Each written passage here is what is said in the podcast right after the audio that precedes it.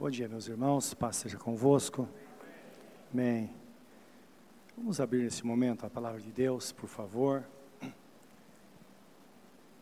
No Velho Testamento, o livro de Josué, capítulo 24. Então, lembrando que Josué foi o sucessor de Moisés, que colocou o povo de Israel na terra prometida. E quando nós pensamos que eles caminharam 40 anos no deserto para conseguir cumprir aquilo que Deus havia proposto para eles. Então foi muito tempo. Os irmãos sabem que o tempo faz com que as coisas se envelheçam e muitas vezes elas vão perdendo sentido. E no caso deles, tantas provações, tantas dificuldades, que certamente eles, aqueles que entraram, que é a segunda geração, eles não entraram com o mesmo entusiasmo que saíram do Egito, não é? Em meio àqueles milagres, o Mar Vermelho se abrindo e tantas coisas. E agora eles estão é, entrando na terra e eles precisam agora relembrar de tudo o que foi feito no passado. A palavra de Deus diz assim: que não devemos trazer o passado para o presente, porque se nós fizermos isso, nós poderemos ter o nosso futuro comprometido. Mas devemos andar de acordo com aquilo que já recebemos, é, isto é, devemos é, lembrar ou relembrar aquelas coisas que Deus fez na nossa vida no passado. Então nós vamos ter consciência de que assim como Deus esteve lá, ele vai estar aqui e vai estar no futuro também, não é? Isso faz com que a gente se fortaleça diante das provações do dia a dia. Então, na provação, nós lembramos do passado, dizendo: Puxa vida, já passei por dificuldade e eu venci. Vou vencer também. Então, isso gera esperança no nosso coração. E a esperança é que para tudo há um limite. Assim como no passado os problemas passaram, agora vai passar também. E às vezes ele está mais perto do que nós imaginamos. Então a palavra de Deus diz assim: que uma vez vencendo a maré, nós devemos tomar cuidado para não nos afogarmos na praia. Então acontece muito disso, de uma pessoa, ela vence tantas coisas, tantas dificuldades, vence enfermidades, problemas em casa, tanta coisa, e quando tudo está quase passado, ela fraqueja na fé. Então, é por isso que vem a palavra de Deus exortando constantemente para uma renovação de aliança e é o que nós trataremos hoje nesta palavra. Amém? Vamos orar. Querido Deus, estamos diante da tua palavra nesta manhã para pensar nos grandes feitos do Senhor. Nós bem sabemos, ó Deus, que na nossa vida o Senhor, o Senhor tem nos dado a grande graça, a graça salvadora o favor do Senhor que de fato nós não merecemos e nunca vamos merecer. O Senhor nos deu a fé, que é fruto do Senhor mesmo. É algo miraculoso que acontece dentro de nós. Quando ouvimos a tua palavra, a fé é despertada em nosso coração. Isso é um presente que o Senhor tem nos dado. O Senhor nos deu Jesus como centro de todas as coisas. E disse a nós: Olha, em nenhum outro há salvação. E nós então confiamos, nos apegamos ao Filho. E está escrito: aquele que tem o Filho tem o Pai. Então, através do Senhor Jesus, é que nós temos comunhão com o nosso Deus Todo-Poderoso. Senhor, tu nos deste a palavra escrita, as Escrituras. Ah, Senhor, quantas vezes o Senhor tem falado conosco através desta palavra uma palavra que está conosco, mas há um exemplar fiel no céu, como está escrito, que para sempre a tua palavra está guardada no céu. Obrigado por ela. Ela é vida. Quando nós ouvimos está escrito, é impossível, ó Deus, não nos estremecer diante do Senhor. Porque sabemos que é o Senhor que está falando. E esta santa palavra ela norteia a nossa vida. Ela vem para muitas vezes nos repreender, vem para nos corrigir, para nos colocar no caminho de volta, vem para nos alertar em relação ao futuro. Isso, como está escrito, para que o servo do Senhor seja perfeito e perfeitamente habilitado para toda boa obra. Então, quando o Senhor quiser usar, o Senhor vai usar, porque nós estamos enquadrados na tua santa e perfeita vontade, Senhor. Em tudo isso, nós somos levados, ó Deus, a reconhecer de que a Ti pertence tudo. Toda honra, todo louvor, toda glória, todo domínio, tudo está em Tuas mãos. Todas as coisas estão debaixo das Tuas mãos santas e poderosas, e somente a Ti nós rendemos o louvor. Está escrito que nós oferecemos a Ti louvores por meio de Jesus Cristo. Tudo passa por Ele, mas tudo é dirigido ao nosso Deus Pai Todo-Poderoso. E nesta manhã que nós estamos submissos a esta vontade, submissos, a Deus, a este plano que o Senhor estabeleceu para a nossa vida. Meu Deus, como o coração desse casal que nós ouvimos testemunho, tem pulsado em favor do filho. Assim é o coração do Senhor a nosso favor, fazendo de tudo, investindo em nós, para que nós possamos então viver uma vida plena aqui na terra como filhos amados. Ó oh Deus, estamos aqui para que recebamos a tua bênção nesta manhã, em nome de nosso Senhor Jesus Cristo. Amém, Senhor. Amém. Então, meus irmãos, diz assim a palavra de Deus nesta hora.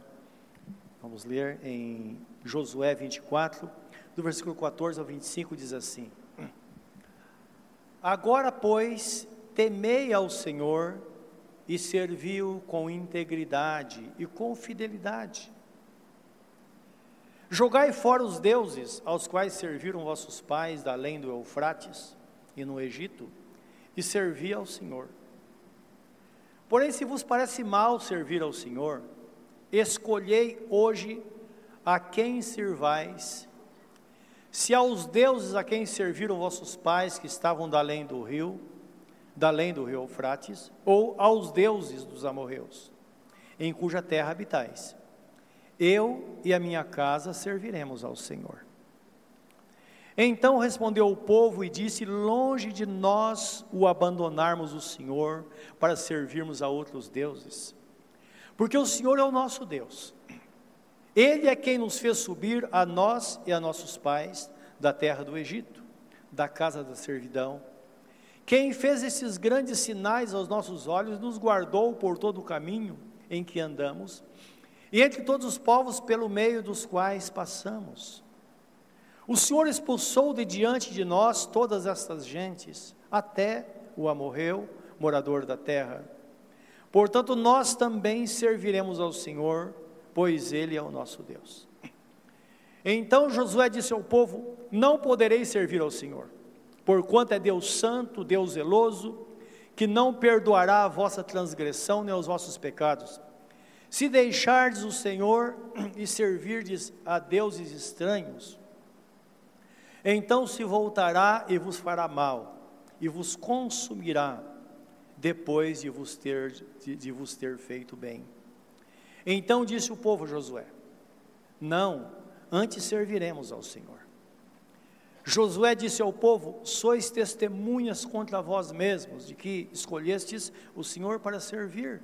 E disseram: Nós o somos. Agora, pois, deitai fora os deuses estranhos que há no meio de vós e inclinai o coração ao Senhor, Deus de Israel. Disse o povo a Josué: Ao Senhor nosso Deus serviremos e obedeceremos a sua voz. Assim, naquele dia, fez Josué aliança com o povo e lhe apôs por estatuto de direito, estatuto e direito em Siquém. Amém. Louvado seja Deus. Eu e minha casa serviremos, serviremos ao Senhor. Foi decisão sábia de Josué perante a congregação de Israel. Então, nisto prova mais uma vez, de fato, que de fato a relação com Deus é uma relação pessoal, individual. tanto pessoal quanto familiar. Aqui é claro, o que Deus espera é aquilo que está escrito na Bíblia Sagrada, que numa família é, o pai seja o cabeça, uma pessoa responsável, que conduz a família espiritualmente. Depois do pai, a mãe. Ou na ausência dos dois, alguém que de fato tem o coração voltado para Deus, ser despertado para que esta família então viva na presença do Senhor nosso Deus. Então nós vemos aqui a palavra, é, é, é, Josué falando com as pessoas ao, ao introduzir na terra prometida, e mostrando a eles que, de fato, para estar na presença de Deus, para viver com Ele, é preciso ter uma aliança com Ele. E essa aliança deve ser renovada, conforme nós vimos aqui, ou pode ser renovada, não é? Então, ele provando para o povo de Israel que, de fato, para estar na presença de Deus, eles precisavam ser, precisavam ser pessoas convertidas ao Senhor. Lembra que ele está falando da servidão aos ídolos, aos deuses, de cuja terra eles eram, e servir ao Senhor. Então, quando, quando José fala, vocês não podem servir ao Senhor, desta forma não. Porque não está falando, meus irmãos, de desobediência corriqueira do dia a dia. Está falando de disposição do coração em relação à fé, a quem eles iam servir, e a mesma palavra para nós, a quem nós servimos e a quem nós estamos decididos a seguir durante toda a nossa vida. Então é importante no dia que nós vivemos, porque é necessário que a igreja tenha de fato uma identidade com Jesus, uma coisa muito clara, para que não, ninguém tenha uma fé dividida. Então é quase comum a gente ouvir, não é? A gente sabe que uh, os convertidos são pessoas tiradas deste mundo, tiradas do sistema do mundo, que agora está servindo ao Senhor, mas de vez em quando alguém fala: olha, ah, tem uma pessoa que era evangélico, agora é espírita, é isso ou aquilo. Está falando de mudança de Deus. Então é chamado de adultério espiritual. E a coisa mais incrível e terrível da Bíblia Sagrada é que o escritor aos Hebreus ele diz assim que uma pessoa que foi iluminada, que teve experiência com Deus, que experimentou a presença do Espírito Santo, que vê um momento de momentos de, de, de, de graça com Deus, ele vira as costas para Jesus ou para adorar os ídolos, ou para servir qualquer entidades ou demônios, será impossível que esta pessoa seja é, restaurada, ou seja levada ao arrependimento, porque de fato ela está, ela tornou a destruir ou a matar a pessoa de Jesus. Então isso é muito sério para nós.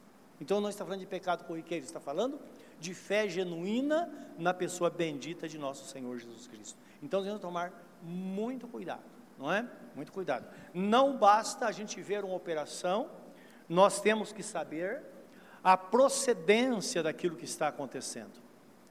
Por isso que na Bíblia Sagrada fala sobre o dom de discernir os espíritos. Discernimento dos espíritos é quando nós contemplamos qualquer situação, ouvimos qualquer palavra, alguma coisa, e nós é, é, somos iluminados para nós entendermos se aquilo é de Deus ou se não é de Deus. Então percebam, não é o resultado, porque Jesus fala que o Espírito Santo nos conduziria a toda a verdade. Então, é algo que cada crente precisa ter e buscar no Senhor, porque o príncipe deste mundo está presente, diz a Bíblia Sagrada, o anticristo está presente neste mundo, não é? E o papel dele é negar a pessoa de nosso Senhor Jesus Cristo e negar a palavra escrita, ou relativar as coisas. Olha, é, não é assim mesmo, não tem é assim mesmo, as coisas, elas são assim. Não. Sabemos que a Bíblia Sagrada apresenta o servo de Deus e o ímpio.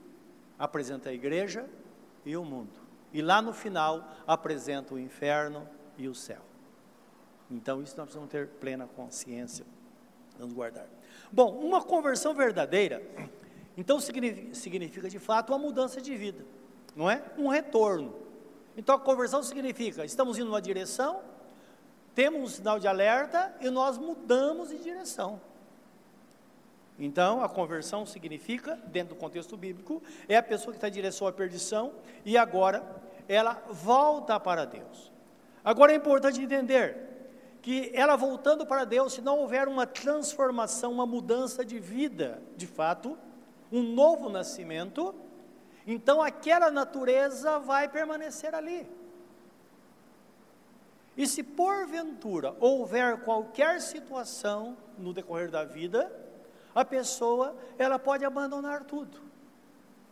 Então é importante entender, o novo nascimento significa de fato uma vida transformada pelo Senhor, cujo propósito é permanecer na presença dele. Então é o novo nascimento que diz respeito a, de fato, a, a ser uma nova criatura. E nós temos na Bíblia Sagrada uma ilustração interessante que toda vez falando desse assunto, ou geralmente falamos desta pessoa, do filho pródigo. Estão lembrados deles?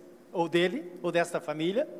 Está em Lucas 11, é, ou melhor, Lucas 15, de 11 a 24, que fala de uma família. E sempre quando eu penso, eu, eu, eu é, imagino Jesus falando de, desta parábola, eu penso numa família comum e numa família atual, não é verdade? É interessante isso. Se hoje uma pessoa ouve esta palavra, palavra pela primeira vez, essa palavra está tão contextualizada, está tão presente no tempo atual, que parece que Jesus está falando de uma família de hoje, porque ele fala de uma família que tem dois filhos, não é? A família tem dois filhos. Então, um casal com dois filhos. Ele não menciona a mãe aqui nesse texto, está falando do pai e da, da e dos filhos. Claro, mas a mãe está presente. Então eu imagino quantas discussões, quantos atritos aconteceram durante todo esse tempo, não é?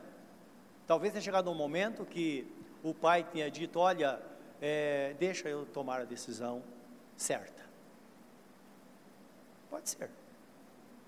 Mas nós sabemos que, Deus não fala da mãe, mas a mãe estava ali, estava presente, era uma família, não é verdade? Que, segundo o conceito bíblico, é bom entender que Jesus está falando, do, do Pai, como o nosso Deus Todo-Poderoso, e o Filho, nós, extraviados, que nos tornamos para Deus. Então, a lição de Jesus, a parábola era isso. Ele não estava querendo falar sobre a ética familiar ou, ou a questão da, da um, a, esse movimento interno da família. Mas nós temos a liberdade de entrar dentro desta família e pensar em quanta coisa aconteceu, porque diz que o filho mais novo, ele insistiu com o pai, ele queria a parte da herança antecipada. Antecipada. E nós sabemos que hoje a lei é assim: nenhum filho tem direito de receber a herança ante antecipada. Lá também não, nós sabemos, a Bíblia não fala isso. A Bíblia fala que na morte dos pais é que os filhos recebem a herança. Só que o filho queria a parte dele, porque ele queria ter uma nova experiência agora, que vi, queria viver a vida dele, não é? E nós vemos aqui no que deu.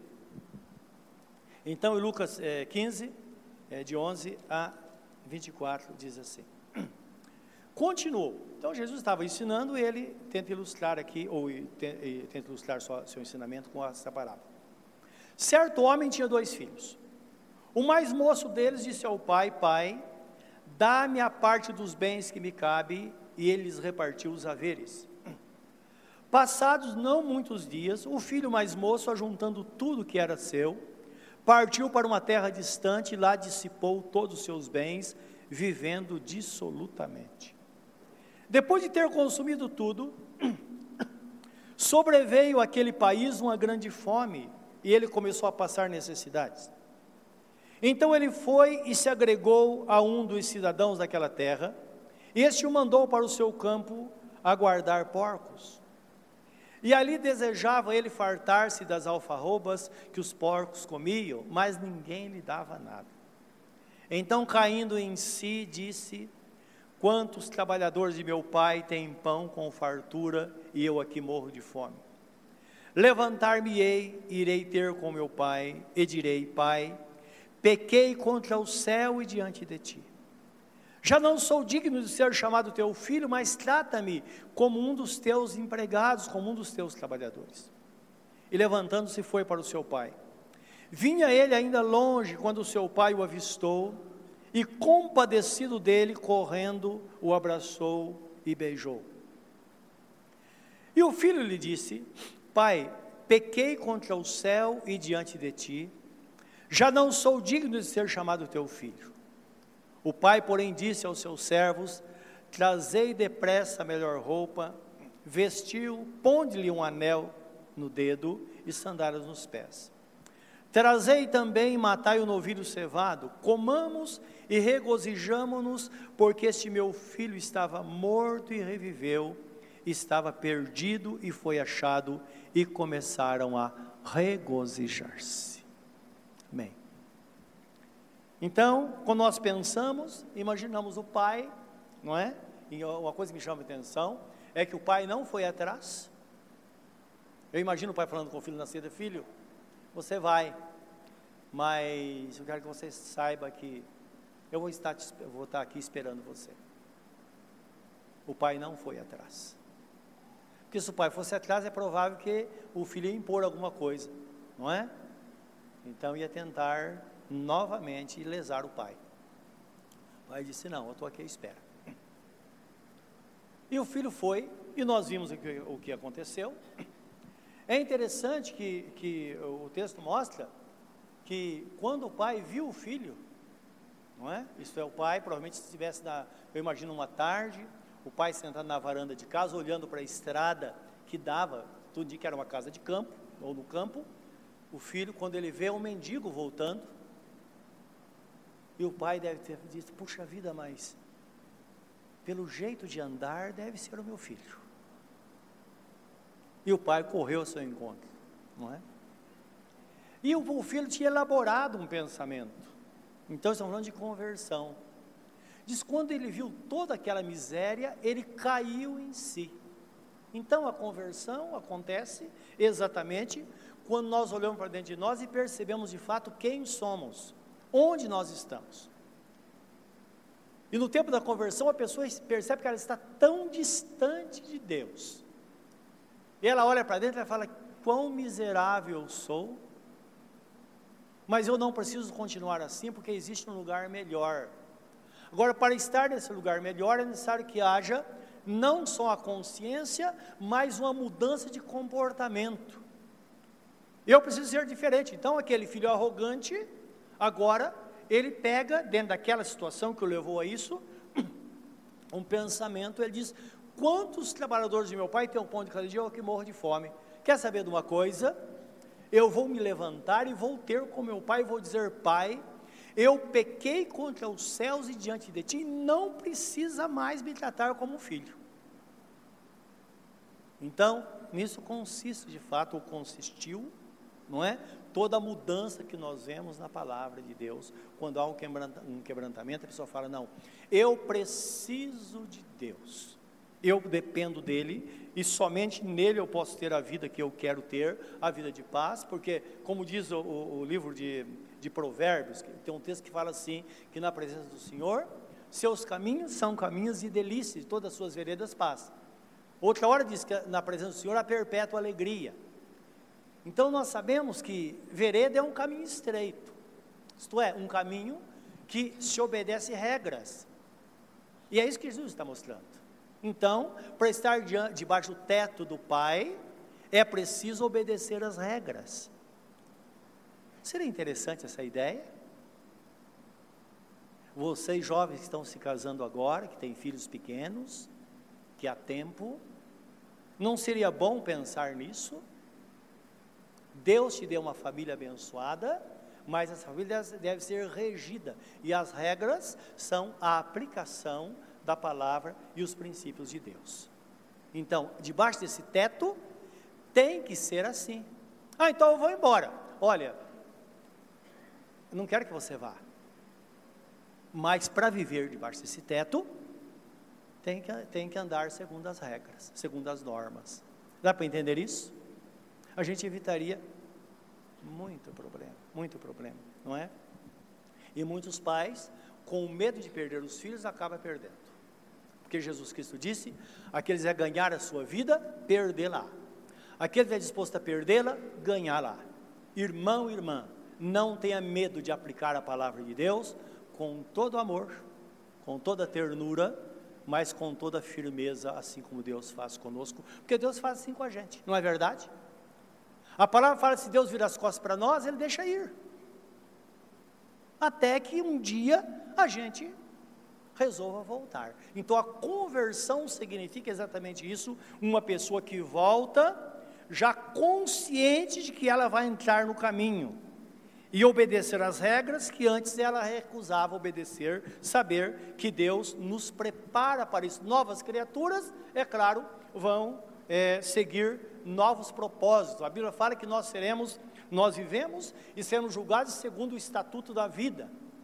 Então Deus tem mandamentos bons para nós, como diz, disse João, nenhum dos seus mandamentos são pesados. São coisas boas que vão garantir a nós, de fato, uma vida plena e feliz aquela pessoa que permanece no caminho. Então, o propósito de Deus é que uma pessoa, quando ela vem a Ele, é que de fato esta pessoa se rompa com o mundo e com o passado, necessário que haja um rompimento com o mundo e com o passado, porque agora nós vamos ver uma nova vida nele. E é importante isso, porque Jesus, quando cita a experiência de Jó na cidade de Sodoma e Gomorra, ele dizia o seguinte: que Jó, ele vivia atormentado no meio de um povo pecador, um povo sem limite, e ele se atormentava. Então é interessante quando nós falamos, vemos em Jesus falando do tormento, não está falando somente de indignação pela forma que as pessoas viviam, não. Não porque Jó era parecido com aquelas pessoas. Ele era um homem, era uma família. Então era o casal, tinha duas filhas, as filhas namoravam. Então percebam, ele estava inserido ali. Só que aquilo atormentava, ele sabia ele lutava dia e noite para manter-se na presença de Deus, para servir ao Senhor. E a situação foi tão grave que a palavra diz que Deus um dia chegou e falou: Não, vou tirar Jó de lá. Ló, perdoe-me, Ló. Vou tirar Ló de lá. E enviou o anjo para tirar Ló da cidade. E disse que assim que Ló saiu, caiu fogo e enxofre sobre Sodoma e Gomorra e tudo foi destruído. Isso é tão real que há pouco tempo é, é o lugar foi escavado e dizem que cerca de 80 centímetros abaixo da terra ficou tão queimado que não nasce nada, é só cinza. Desde a época a cidade foi destruída. Então a palavra diz que foi um exemplo para o mundo de hoje, para a gente entender, não é?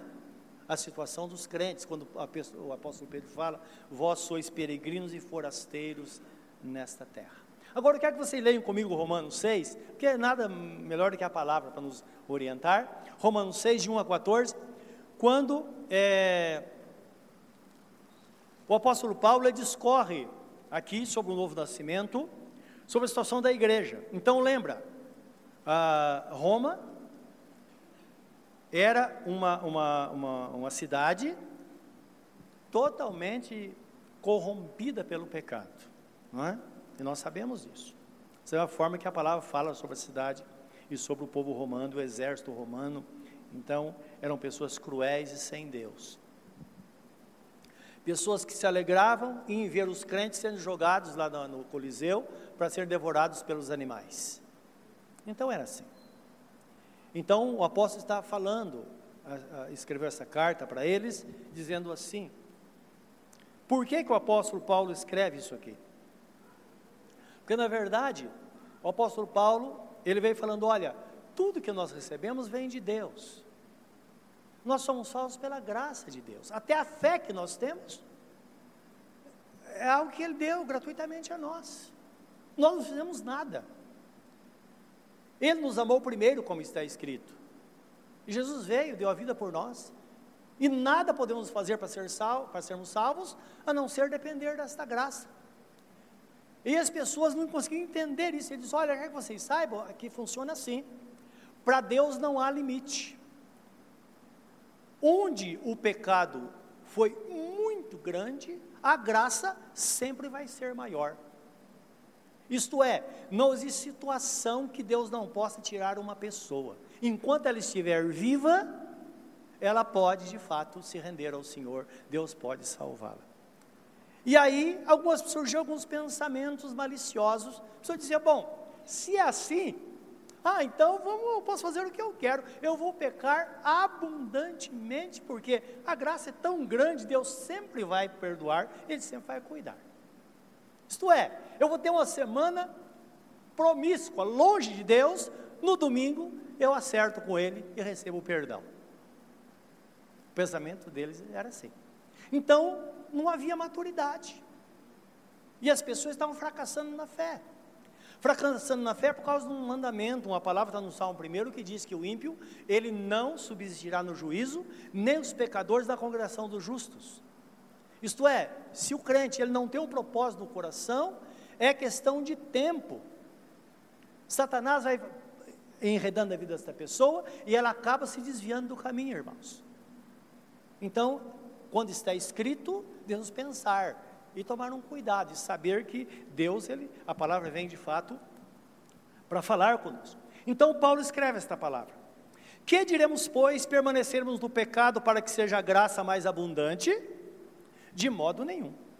Como viveremos ainda no pecado, nós os que para ele morremos? Ou porventura ignorais que todos nós fomos batizados em Cristo, Jesus fomos batizados na sua morte?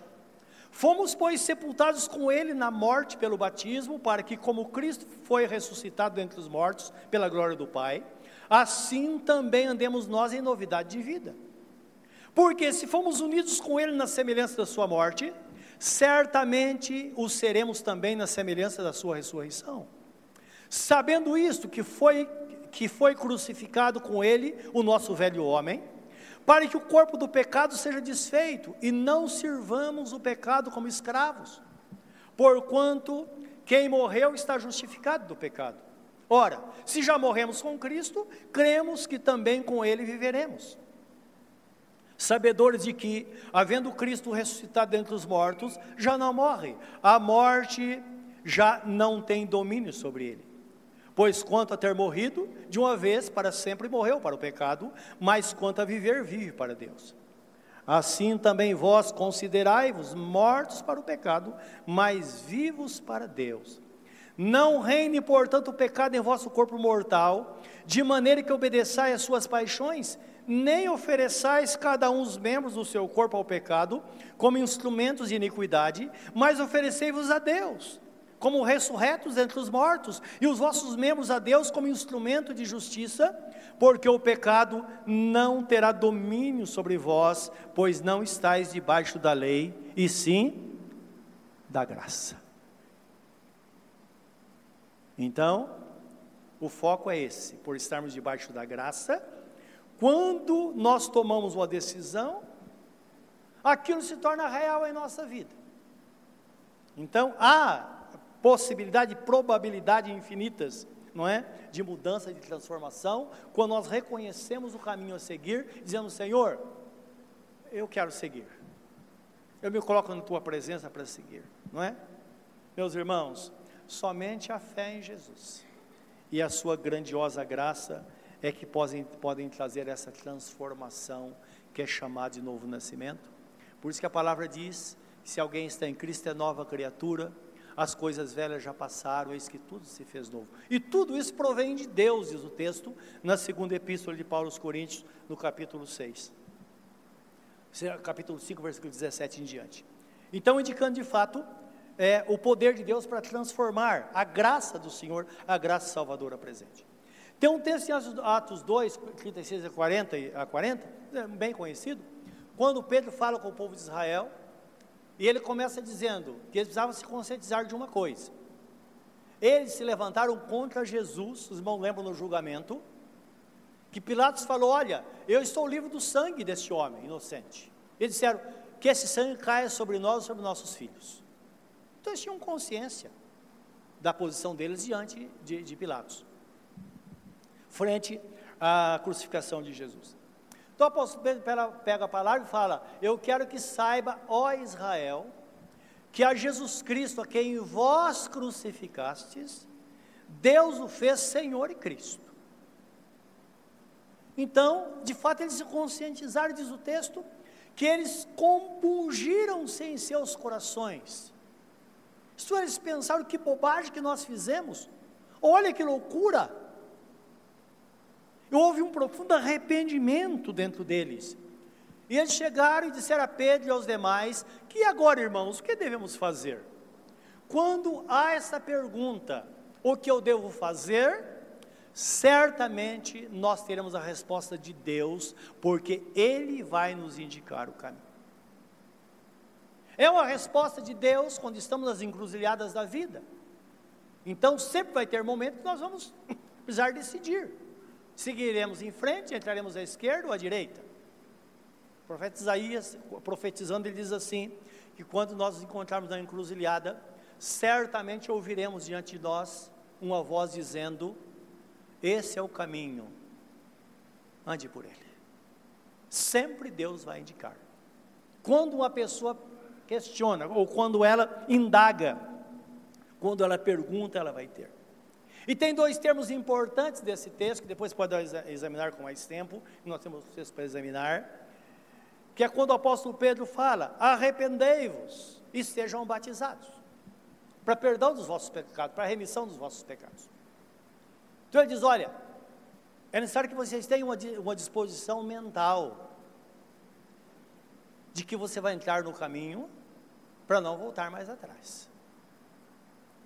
Então, arrependei-vos, para que vocês possam então e serão batizados. O batismo, nós sabemos que é o simbolismo de morte e sepultamento da velha natureza, que também tem o simbolismo da morte e ressurreição de nosso Senhor Jesus Cristo. Por isso que o texto fala que como Cristo ressuscitou, nós também agora devemos viver em novidade de vida.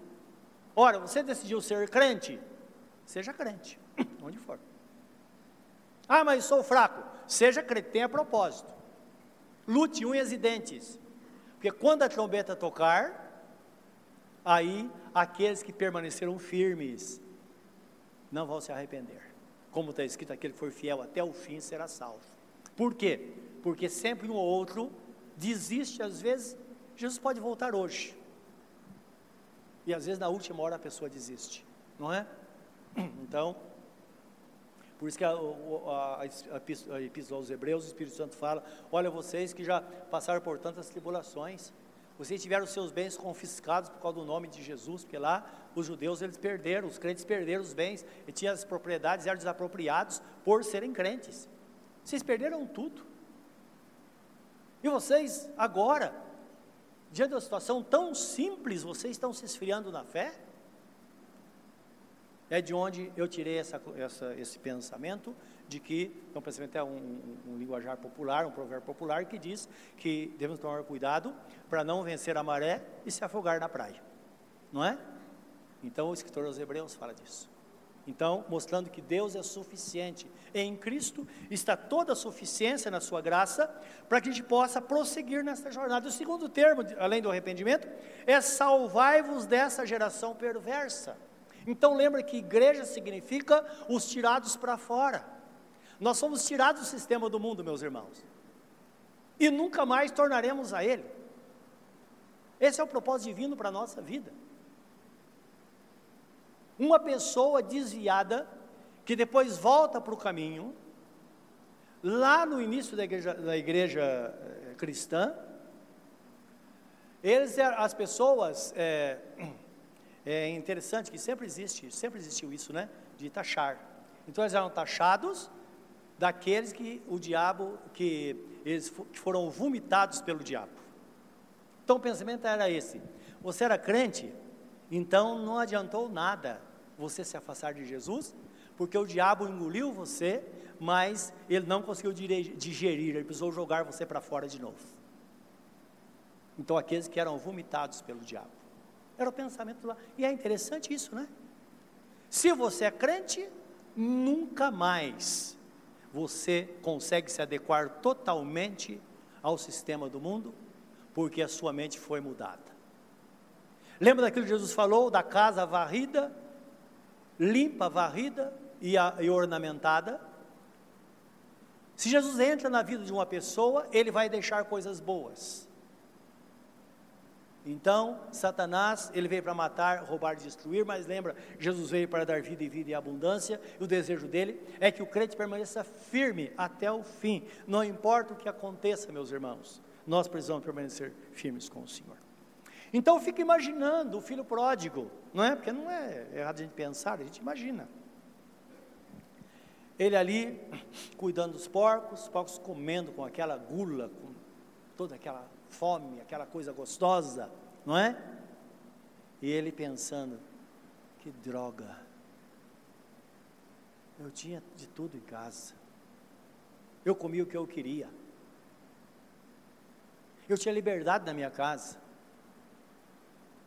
Porque o filho tem liberdade, não tem? Jesus fala que o filho tem liberdade. O filho permanece para sempre em casa, o servo não. Que o servo, aquela, aquele, aquela pessoa receosa, que ela não tem liberdade, ela não entende que tudo é dela, que ela pode ter liberdade na presença de Deus. E ele pensando em tudo aquilo que ele perdeu. Aí de repente, ele fala que você de uma coisa, eu vou voltar.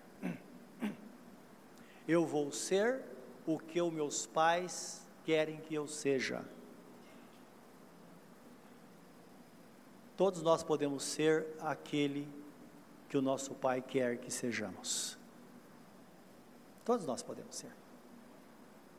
Porque o próprio Deus, Ele faz de nós aquilo que Ele quer ser, aquilo que queremos ser, tanto é que tudo em nossa vida é movido pelo, pelo próprio Espírito Santo. Está escrito, é Deus é que opera em vós, tanto querer quanto realizar segundo sua boa vontade. Então nos faz querer e depois nos ajuda a realizar. Isso para cumprir o propósito dele em nossa vida. E aí nós vemos o filho entrando em casa. Olha que interessante, o texto fala que, quando ele entrou em casa, foi dado roupas novas para ele, mas antes, por roupas novas, precisou tomar um banho, não é verdade? Imagina ele tomando aquele banho gostoso, que há muito tempo ele não tomava, aquele banho quente, e agora é dado roupas novas para ele. Diz que colocaram os sapatos nos pés, ele bem alinhado, foi colocado um anel no dedo. É interessante que esse anel era um, um sinal de autoridade. Então agora ele fazia parte da família e ele é, podia em qualquer lugar dizer: Olha, eu sou filho de Fulano. Ele não era mais uma pessoa isolada, uma pessoa sem dono, uma pessoa sem objetivo. Então, tudo isso aconteceu, não é? E foi restaurado com isso a dignidade. Irmãos, isso é graça. Ver uma pessoa longe de Deus como ela é, e ver ela com Jesus, é graça. E ela está diante de nós constantemente. Se você pensar na sua vida, hoje você vai falar, é, é graça. Você fala, nossa, quem eu era, onde eu estava, olha onde eu estou agora. É a graça de Deus. Então a graça é algo imerecido. Lembra, o filho gastou toda a herança, ele não tinha mais direito. E agora, sem nenhum direito, o pai dá a ele aquilo que ele precisava e restaura não é, a, a posição dele no lar.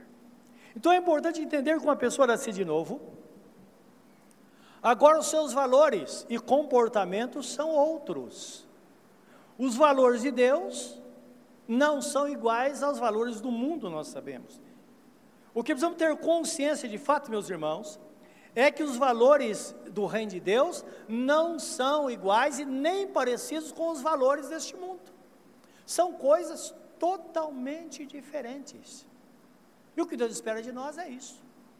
Quando esta irmã disse que estava internada, um estado gravíssimo, e lá teve oportunidade de orar por pessoas. Você fala, mas Deus botou nela essa enfermidade? Não, Deus usa até as coisas fracas para glorificar o seu nome. Nós passamos por uma aprovação, o diabo fala, agora eu vou acabar com essa pessoa. Deus fala, não, não vai acabar não.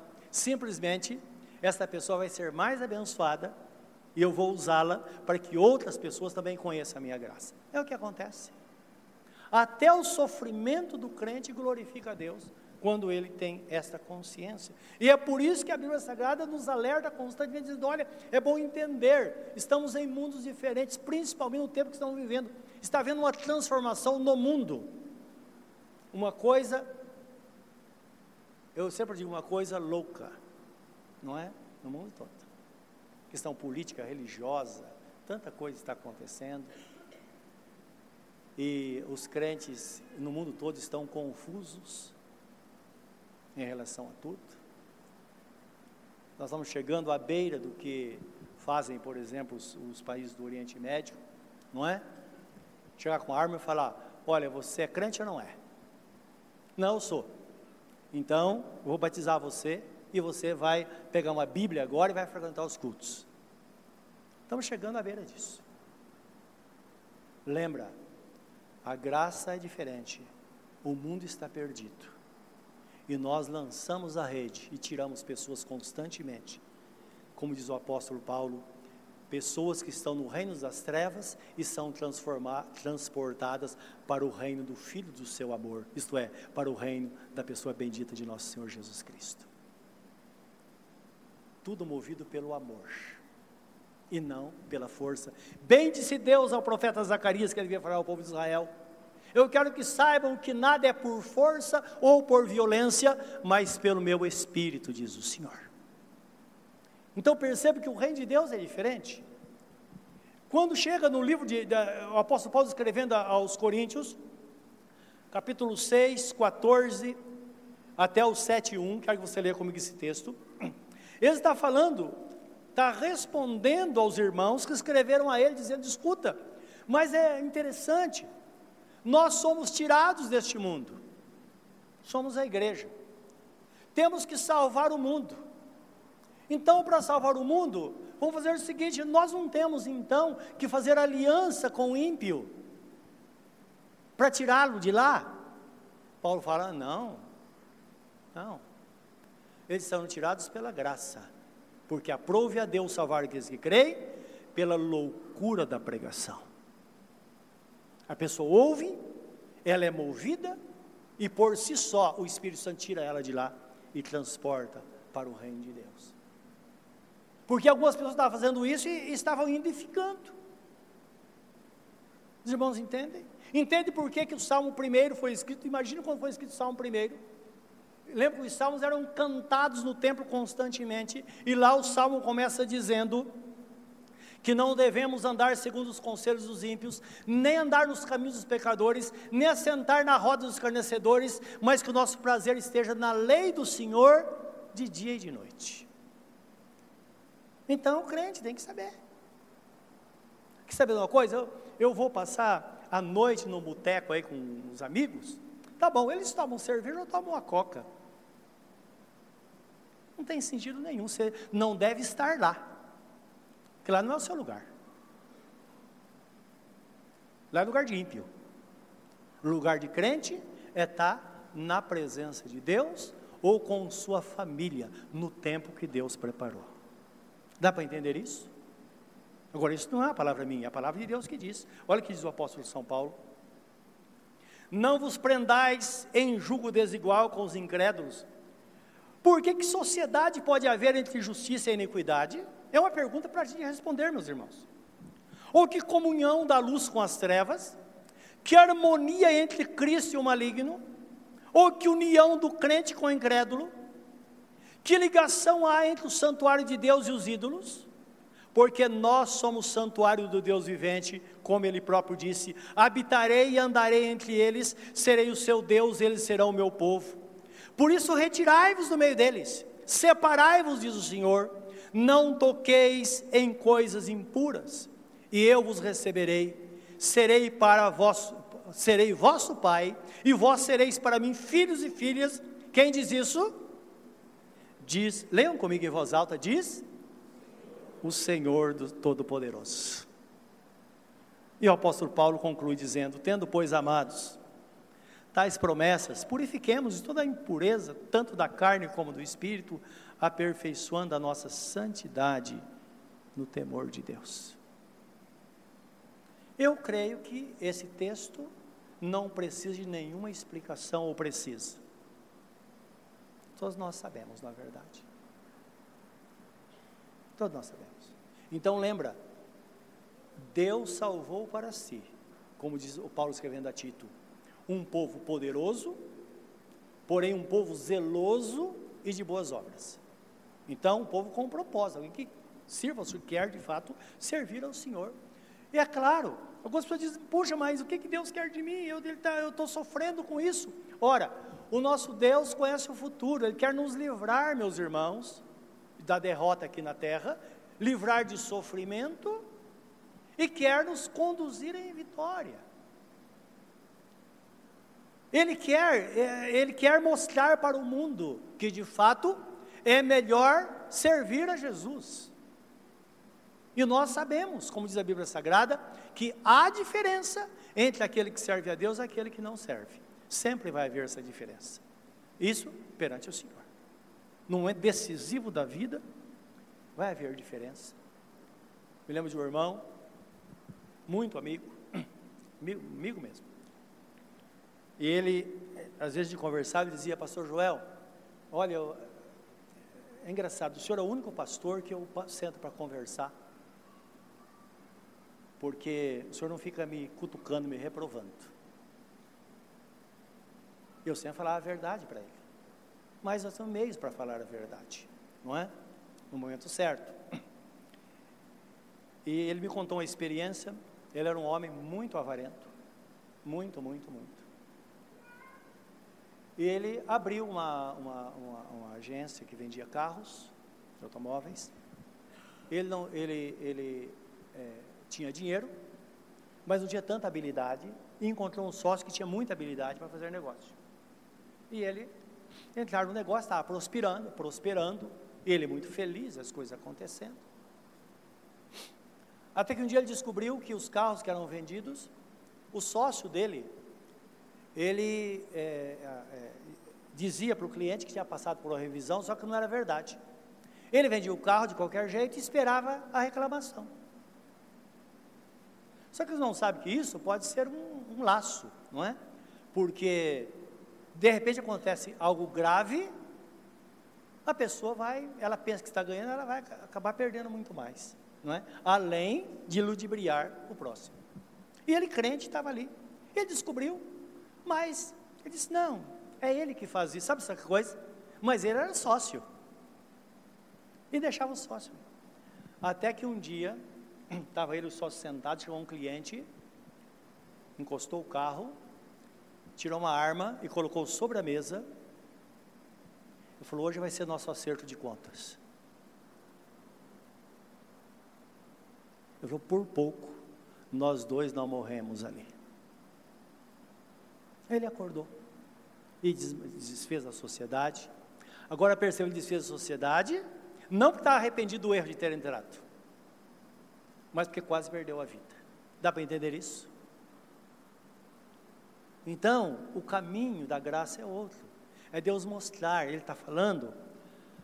Acredite em Deus, acredite que a palavra é a verdade. Devemos crer que Ele nos ama. Ele diz: Não vai por esse caminho, eu não vou vai por esse eu vou. É isso que nos mostra o texto sagrado, meus irmãos. E nós vemos uma palavra carinhosa do apóstolo aqui no final, que ele diz: Tendo, pois, amados, tais promessas, purifiquemos toda a impureza, tanto da carne como do espírito, e aperfeiçoando a nossa santidade no temor de Deus. Então, separe-se para Deus, viva para Deus, mantenha-se no propósito, né? siga esse caminho diante do Senhor, que é um desafio para todos aqueles que estão servindo, não é? E um desafio para aquele que também quer entrar no caminho. Então é preciso que haja um rompimento de fato. Olha a palavra do apóstolo João, chamado apóstolo do amor, na primeira epístola dele, no capítulo 2, versículo 15 e 17. Isso para encerrar esta palavra, quero meditar nesse texto. Ele diz assim: Não ameis o mundo. Você fala, mas Deus amou o mundo de tal maneira. Ele fala: Não ameis o mundo. São coisas diferentes. Ame as pessoas mas não ame o sistema que rege essas pessoas. São dois mundos diferentes. Quando o apóstolo escreve, uh, escreve eh, em Efésios capítulo 2, ele fala assim: Nós estamos mortos em nossos pecados e delitos, como os demais, que era, nós éramos conduzidos pelo príncipe da potestade do ar, que é o espírito que age na mente dos filhos da desobediência.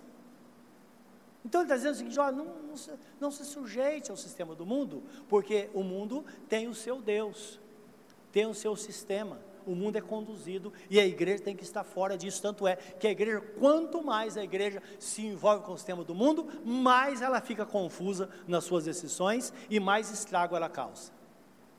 Porque não consegue separar. A igreja não consegue amar o pecador, porque ela acaba odiando o pecador. Ela não odeia o mundo, mas odeia o pecador. Dá para entender?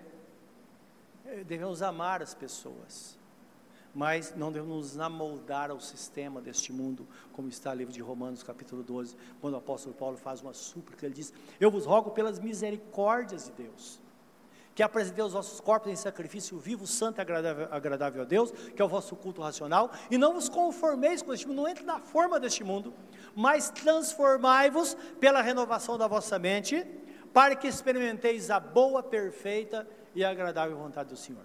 Então, culto racional significa um culto de raciocínio, a gente saber o que está fazendo, tomar decisões claras em relação à nossa vida e o caminho que devemos seguir. Então, no meio do mundo, nem o que no mundo há.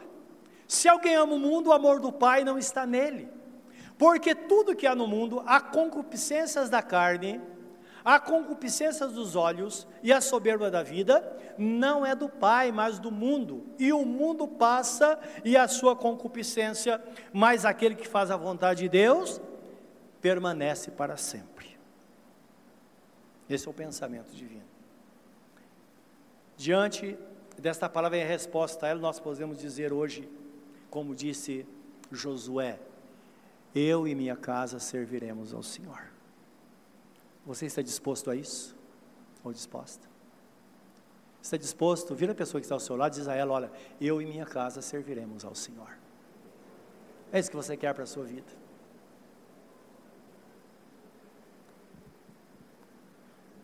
E Josué diz então: agora cada um deve parar e traçar o seu destino pessoal e da sua família, no que diz respeito ao futuro.